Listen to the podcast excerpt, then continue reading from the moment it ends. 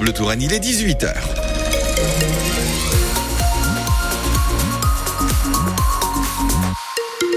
Le journal avec vous, Annabelle Wanek. La pollution de la Loire, qui est partie du Loiret hier soir, doit arriver chez nous dans la soirée. Une pollution aux hydrocarbures que l'on attend dans notre département sous forme de traces. Les autorités du Loiret ont ouvert une cellule de crise dès hier soir. Celles d'Indre-et-Loire sont donc elles aussi en alerte.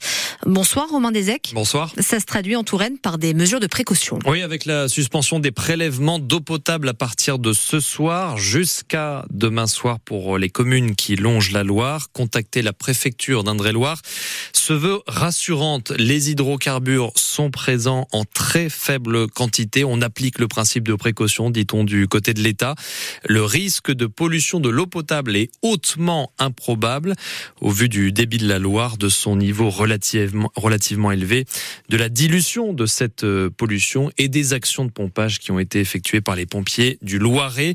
Euh, ces hydrocarbures ont été euh, repérés par des promeneurs au nord d'Orléans. D'après nos informations, les pompiers ont, ont, tout de même pompé durant deux heures. On ignore l'origine de cette pollution. Une enquête est bien évidemment ouverte. Romain Desec.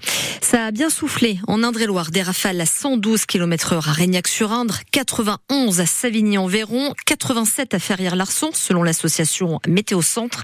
Les pompiers tourangeaux ont dû intervenir à une trentaine de reprises sur l'ensemble du département euh, pour des chutes d'arbres ou de fils électriques, pour des objets aussi qui menaçaient de Euh, près de 80 foyers sont toujours privés d'électricité dans le sud Touraine, à Louan et à Bossé, après la chute de deux poteaux électriques sur la départementale 50.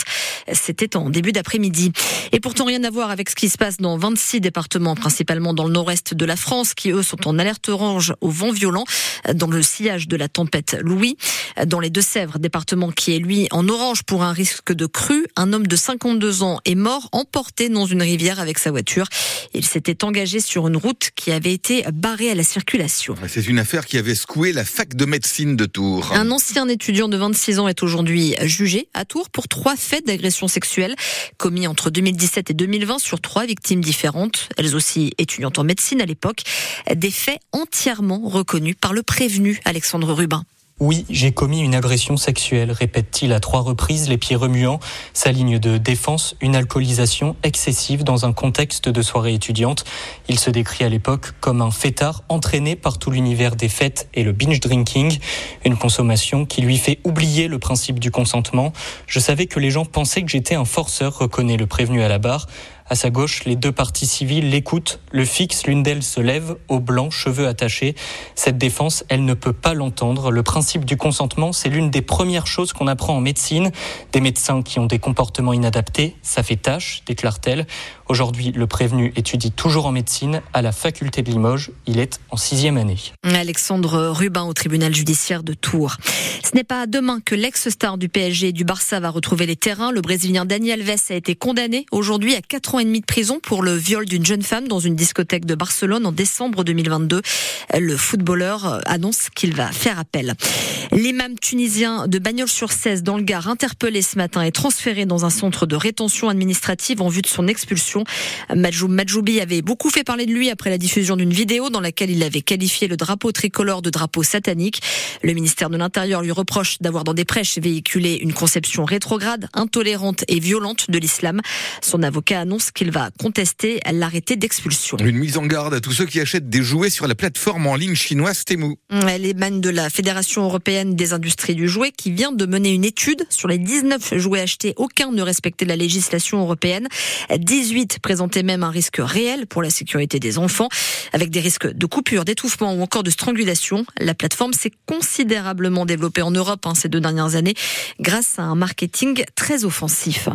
Toujours dans le but de désamorcer la crise agricole, Emmanuel Macron va tenir un grand débat après-demain au Salon de l'Agriculture. Il sera prêt à répondre à toutes les interpellations, fait savoir l'Elysée, euh, que ce soit sur les phytosanitaires, le changement climatique, la question de l'Europe ou du commerce international.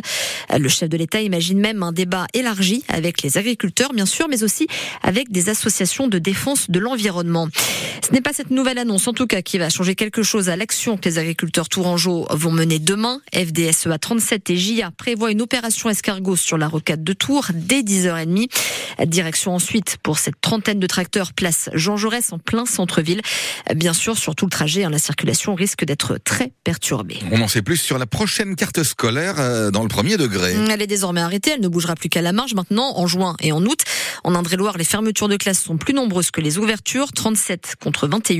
La direction académique le justifie, il faut rendre quatre postes d'enseignants et il y aura 41, 441 élèves en moins à la rentrée prochaine.